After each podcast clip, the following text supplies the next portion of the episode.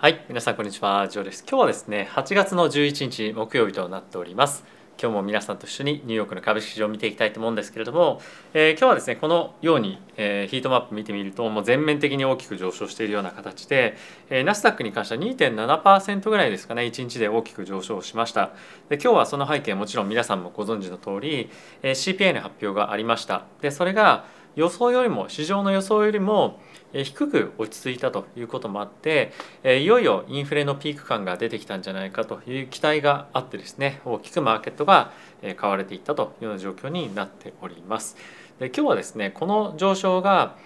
続いていくのかどうかというところに対して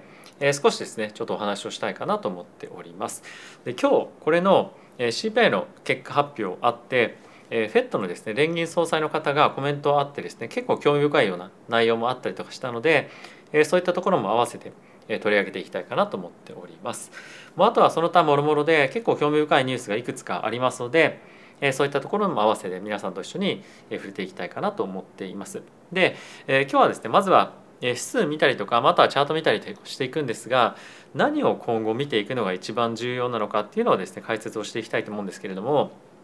え当然なんですけれども一番はインフレがどうなるかなんですよね。でその後に我々として気にしなければいけないのはじゃあそれを判断するために何を見たらいいのかっていうようなことを、まあ、あの考えないといけないわけなんですけれどもそれの、まあ、ヒントをですね先ほど申し上げた FED 連銀総裁のエヴァンスさんが申しあのあのコメントしていたので、まあ、そういったところを中心に見ながらちょっと皆さんと一緒に何をどういうふうに考えたらいいのか今回の CPI についてどう捉えたらいいのかっていうのをちょっと僕なりの考えをして皆さんにお伝えをしていきたいかなと思っております。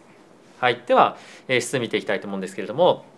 えその前にですね、このチャンネルは FXGT 様にスポンサーになっていただいております。FXGT はですね、一つの口座を開けるだけで、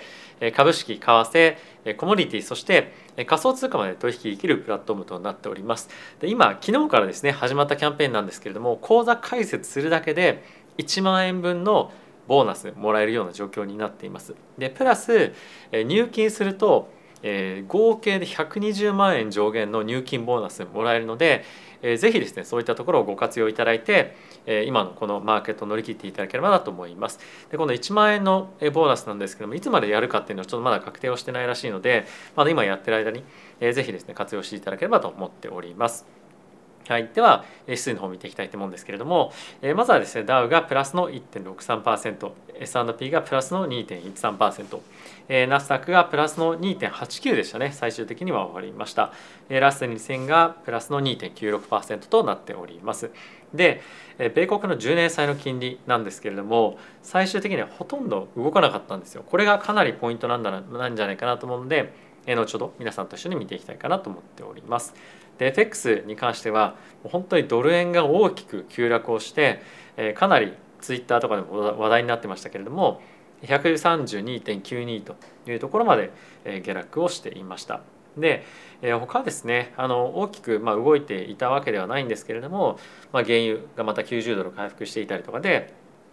この辺りは今後、ま、この原油の価格がおそらく CPI ですとかそういったところにも大きく影響していくので結構注目をしておいた方がいいかなと思っております。でまずはですねいつもここでチャートを見に行くんですがちょっと CPI に関して少し詳しく見ていきたいかなと思っています。でまずはですね予想が7月の GP あのすみません CPI 予想が8.7%だったんですけれども今回の数値が8.5%だったと。でえプラスですねこれが全体の CPI の数値なんですけれどもコアの CPI が6.1%の予想だったんですがこれが5.9%の予想になったということで予想よりも低かったのでインフレピーク感ついに出てきたかっていうことが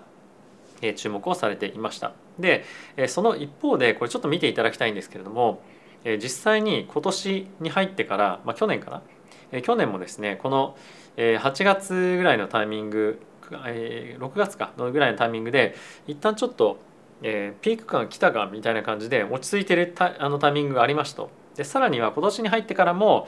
えー、3月から4月にかけて、えー、インフレがちょっと下がってることがあったんですよなので1ヶ月下がったところでじゃあ本当にピークかどうかっていうのはまずそもそも分かりませんと。であとはもう一点見ておきたいのが今回のこの、えー、インフレの下落に関しては、まあ、多くの影響の根本としてはエネルギー価格の減少っていうのがやっぱあったんですよね。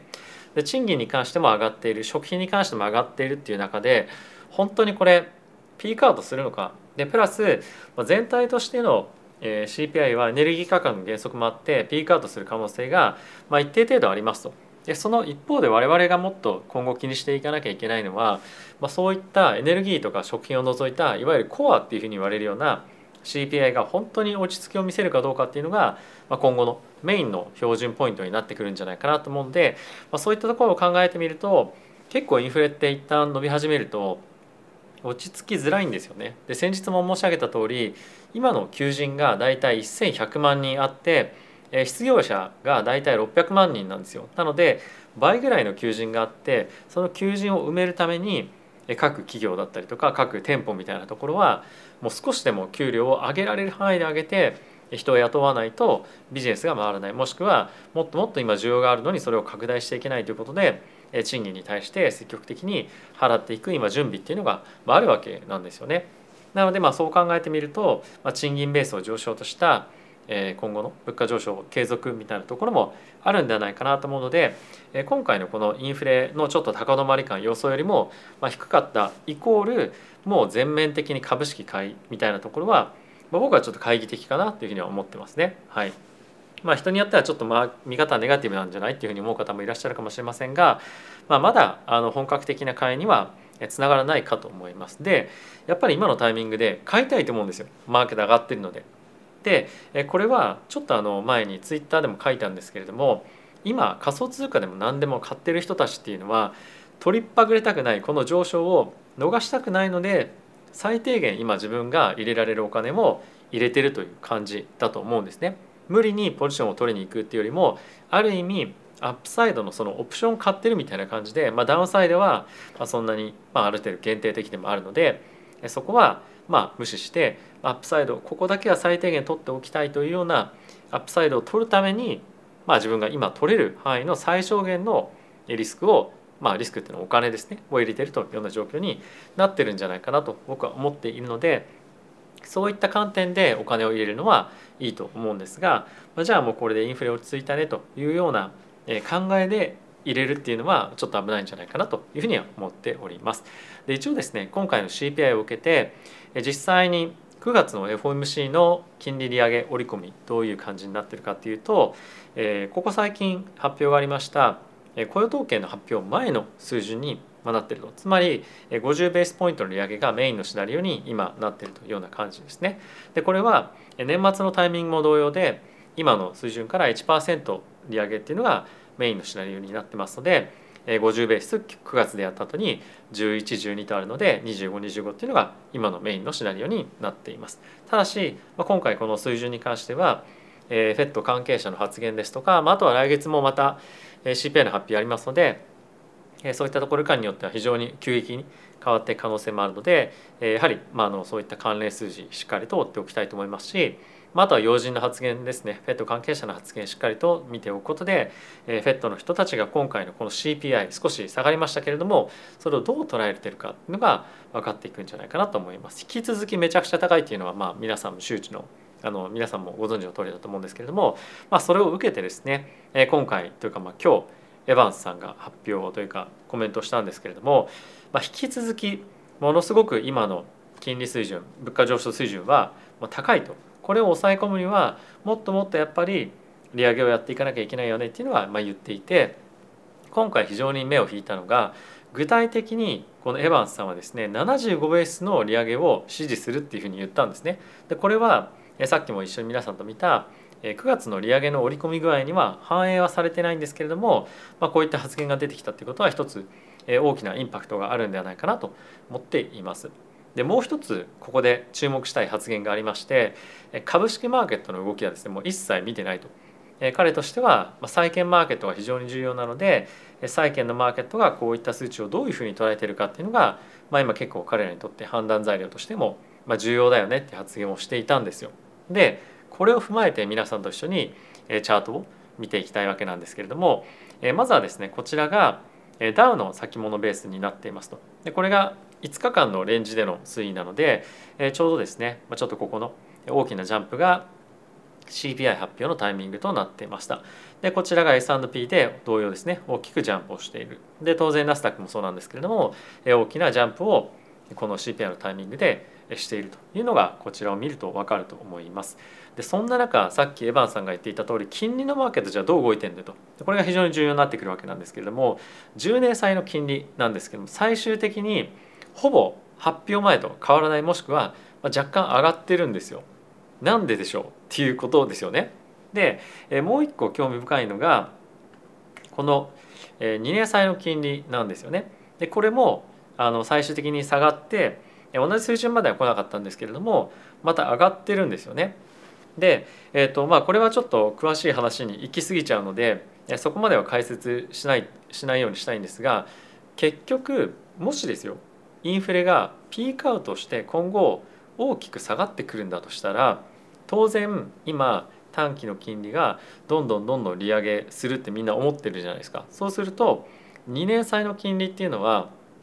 その利上げ期待によって大きく引き上げられたりとかしていきますよね。で今マーケットが考えてるのはもしこの CPI がピークアウトしてでかつどんどんどんどん物価が下がってくることによって景気も後退したりとかして来年ですね FED が利下げするんじゃないかって期待持ってますよね。で本当にそうなってくるのであればあればですよ2年債の金利っていうのは当然下がってくるわけじゃないですか。ただし今回は CPI の発表があったにもかかわらずほぼ変わらなかったと言ってもいいような水準にまだあると。なので金利のマーケットとしては今回9月のタイミングの FOMC に関しては50ベースの利上げ織り込んでいるというところに戻りましたけれども、まあ、今回の CPI を受けてもあんまりそんなあの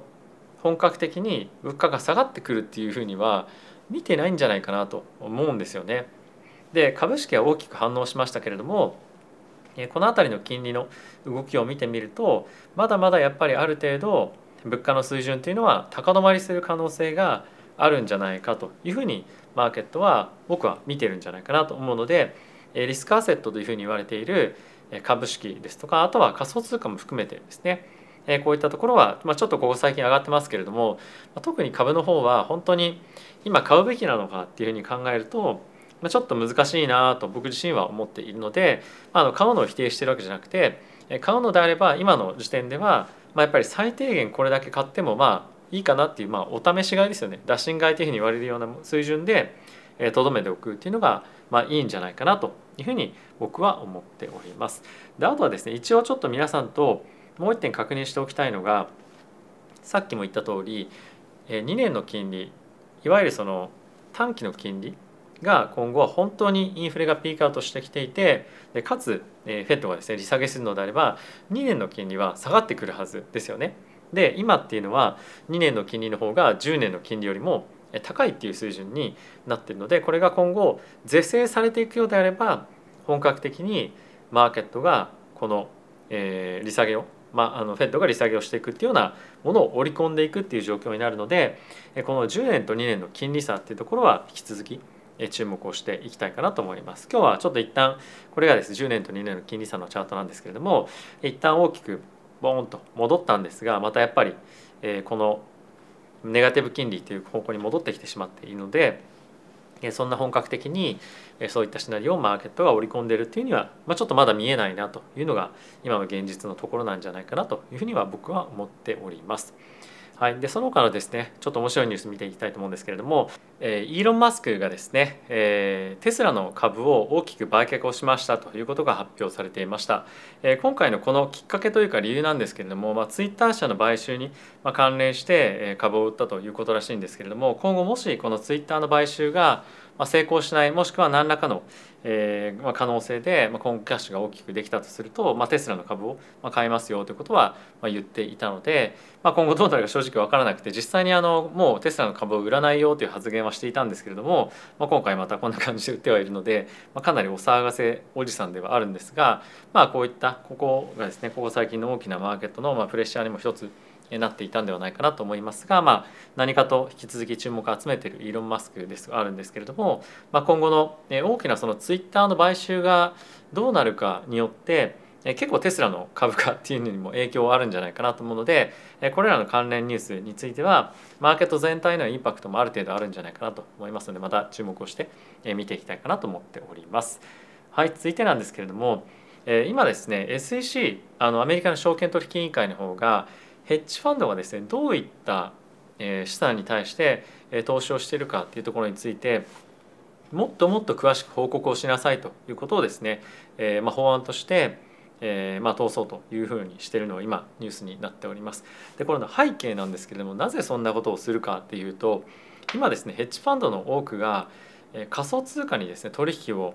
シフトしてきているんですよね。でこれは新しく仮想通貨に対して投資をするところもそうですしもうすでに仮想通貨に投資をしている人たちももっともっと多くの割合を仮想通貨に移行しようというのが、えま、考えとしてベースにありますと。でそんな中今後仮想通貨の市場規模が大きくなっていくことによって、え仮想通貨マーケットの例えばクラッシュが起きた場合為替ですとか、まあ、あとは株みたいなところへの波及が一定程度あるんじゃないかということを FCC は懸念をしていて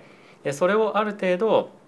まあ事前に何かしら調査したりとか、まあ、察知するためにこういったところのえ、まあ報告をですね、まあ、義務化しようというのが、え、まあ今回の議論になっているそうです。一定程度こういったところへの反反対意見みたいなものも出ているそうなので最終的にどうなるかっていうのは分からないんですけれども、まあ、いかに今あの仮想通貨と、えーまあ、株式マーケットの相関が、まあ、高いですよね、まあ、その辺りが本当に今後密接につながってくるかっていうのが、まあ、こういったところを見ていても分かるんじゃないかなと思いますしもっともっと仮想通貨への投資が一般的に今後なってくるかと思います。でおそらくこのチャンネル見てくださってる方の中には、僕のですね別の仮想通貨チャンネルの方も見ていただいている方も非常に多いかと思いますし、まあ、あとはあのこの番組のスポンサーしてくださっている FXCT さんの方で仮想通貨の取引している方っていうのも非常に多いと思うんですね。っていうのもやっぱりマクロのニュースに対して今っていうのは仮想通貨も株も本当に同じ方向に動いていくことがであるでかつそんな中でもあのボラティティが大きく仮想通貨の方が出るというところもあるので、まあ、あの時と場合もしくはその資産状況によっては、まあ、そっちの方にシフトさせるっていうのも、えー、一つ考えとしてはあるでしょうし、まあ、あとはですねヘッジファンドの人たちも、え、仮想通貨と一般のその株のリターンで仮想通貨の方がリターンが大きい人たちっていうのも一定程度いるんですよね。なのでまあそういったことを考えてみるとものすごく大きくシフトするってことはないにせよまあ、もうちょっと仮想通貨の割合を増やすっていうところも、ま、結構話をしているといたりはするので、まあ、今後はまそういった方向にマーケットが流れていくっていうのがもうほぼほぼ決まっているようなものではあると思うので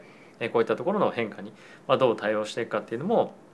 我々投資家としても一つ非常に重要な考えるべきポイントなんじゃないかなと思ったので皆さんにご紹介をさせていただきました。はい、ということで、え、今日も皆さん動画ご視聴ありがとうございました。まあ、さっきもちょっと申し上げた通り